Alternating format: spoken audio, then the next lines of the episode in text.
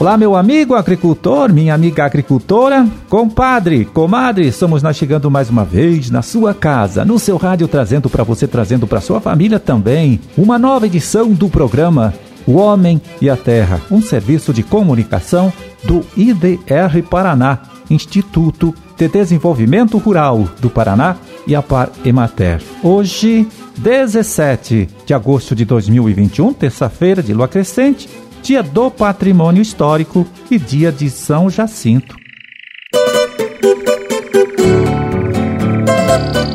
Pois é, olha só, técnicos aqui do IDR Paraná e também das cooperativas e sindicatos rurais estão preocupados com a proliferação das doenças conhecidas como enfesamentos sobre a cultura do milho, doenças que são transmitidas pela cigarrinha e que nesta última safra causou sérios prejuízos em plantações nas várias regiões do nosso estado. Não apenas no milho, neste milho é, plantado para a produção de grãos, mas também para o milho que foi é, semeado, plantado com a finalidade de ser é, colhido para a produção de silagem.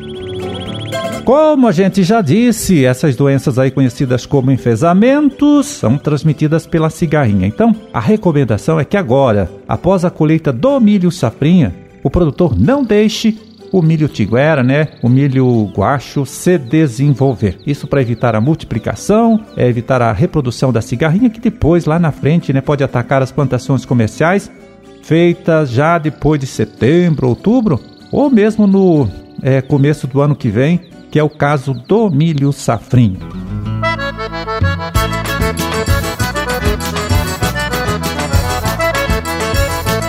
Pois é, nos últimos anos, viu, tem aumentado muito a reclamação de produtores que tiveram prejuízos por causa do veneno né, que chegou até a sua plantação vindo de uma lavoura do vizinho. É o tal problema da deriva, que afeta principalmente plantações de amora, usada pelos produtores do bicho da seda para alimentar a sua criação, também para a cultura da uva, do maracujá e até criações de abelhas e sítios que trabalham com a agricultura orgânica.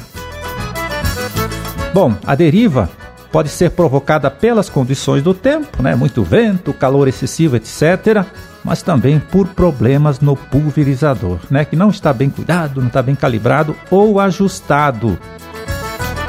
Então, estamos aí num período de entre safra, né, com pouco trabalho na lavoura, quase nada de trabalho ainda, a não ser a colheita do milho safrinha, e um bom momento então para fazer esta inspeção no pulverizador, né, que vai ser utilizado depois para o tratamento das plantações da safra de verão. Fazer a coisa com calma, se possível, contando então com a ajuda de um técnico. Ajuda, segundo a extensionista Karina Aline Alves, do IDR Paraná de Bandeirantes, é sempre muito importante nessas horas. Então, né, a gente sempre comenta que é ideal que o agricultor busque um engenheiro agrônomo ou um técnico agrícola para auxiliar ele né, em fazer a, a, calibração e a regulagem do pulverizador. É, a gente não quer que ele faça tudo sozinho. Então, a Emater está dentro de órgãos de extensão, né, a gente está à disposição também para ajudar ele a fazer essa, essa correta seleção das pontas de pulverização que ele vai utilizar, qual é a melhor velocidade para a área que ele tem, qual que é a, a melhor taxa de aplicação para aquilo que ele vai fazer, se é planta daninhas, se é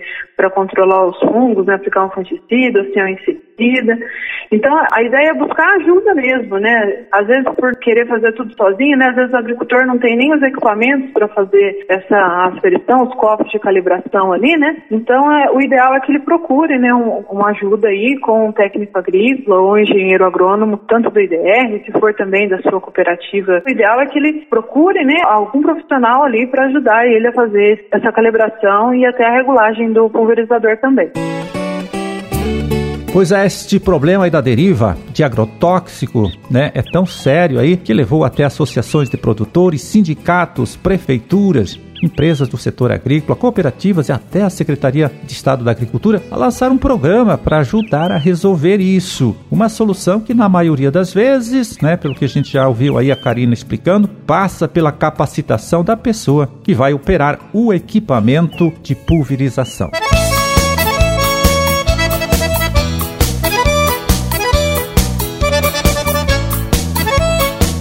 É, e agora quem chega aqui para falar do tempo, né, informar a gente sobre o que pode acontecer nesses próximos dias nas várias regiões do nosso estado, é o agrometeorologista Luiz Renato Lazinski. Vamos lá, Lazinski, conta pra gente. Olá, Marildo. Olá, amigos do programa Homem à Terra. Tivemos aí no decorrer dessa semana boas chuvas, mas em áreas bem restritas aqui do Paraná, não é?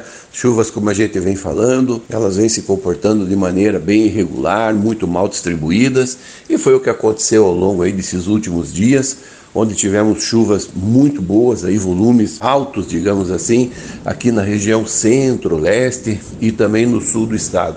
As outras áreas teve algumas chuvas isoladas e principalmente ali no norte noroeste do estado, muitas áreas também passaram praticamente sem chuva. Então, aquilo que a gente vem falando, Marildo, nós temos uma situação de neutralidade climática, a tendência aí da volta de uma nova laninha no decorrer dessa próxima safra de verão, e isso faz com que essas chuvas continuem ainda abaixo da média e com uma distribuição muito irregular a exemplo disso que aconteceu no decorrer dessa última, desses últimos dias, não é? Mas a Maria do tempo firma, a partir de hoje, terça-feira, é, nós tivemos uma frente fria que foi para o oceano já, e agora nós estamos sob o predomínio de uma massa de ar mais quente, mais seca, não é? E vai predominar ao longo dos próximos dias. Então a terça-feira hoje vai ser de tempo bom, sol predominando em praticamente todo o estado do Paraná e, digamos assim, o que chama atenção são as temperaturas que voltam a subir muito a partir de hoje, não é? E segue assim, quarta, quinta, final de semana, até o início da próxima semana não há previsão de chuva, vamos ter tempo firme, tempo bom, a presença dessa massa de ar mais quente e seca predominando por aqui que deixa o ar mais estável, então não há previsão de chuva. Próxima chuva, próxima frente fria que deve passar aqui pelo Paraná só a partir da próxima terça ou quarta-feira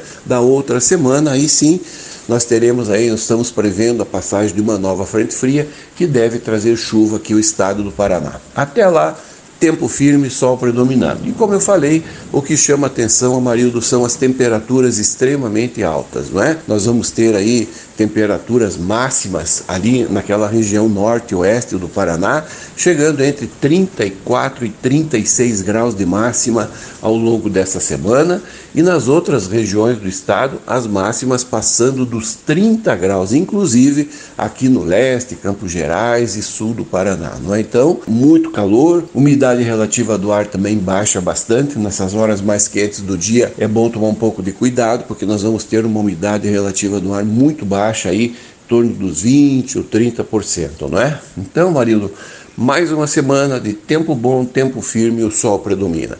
Um grande abraço a você e uma boa semana a todos.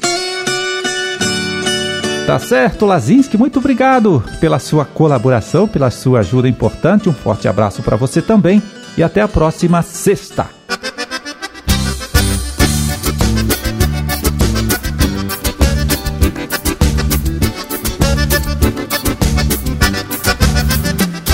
Bom, e agora eu quero falar aqui com você que é agricultor familiar e vai usar o crédito do Pronaf para investir em melhorias na sua propriedade. Olha, não esqueça que o governo do estado lançou este ano aí o programa Banco do Agricultor Paranaense, que apoia a realização de investimento em pequenas propriedades. Né? Presta este apoio pagando até 3% do juro cobrado pelo Pronaf. Um bom negócio, viu?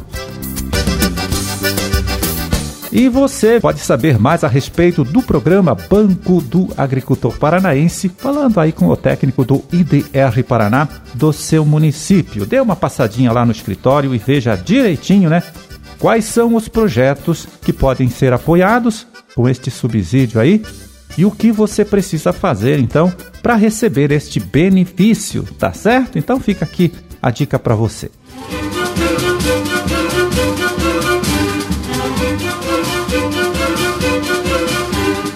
Bom, era esse o recado que a gente tinha para hoje. Vamos ficando por aqui torcendo para que todos vocês aí tenham uma ótima, uma excelente terça-feira. E até amanhã, então, quando a gente estará de volta aqui mais uma vez trazendo para você, trazendo para sua família, para todo mundo aí, uma nova edição do programa O Homem e a Terra. Um forte abraço a todos. Fiquem com Deus e até lá.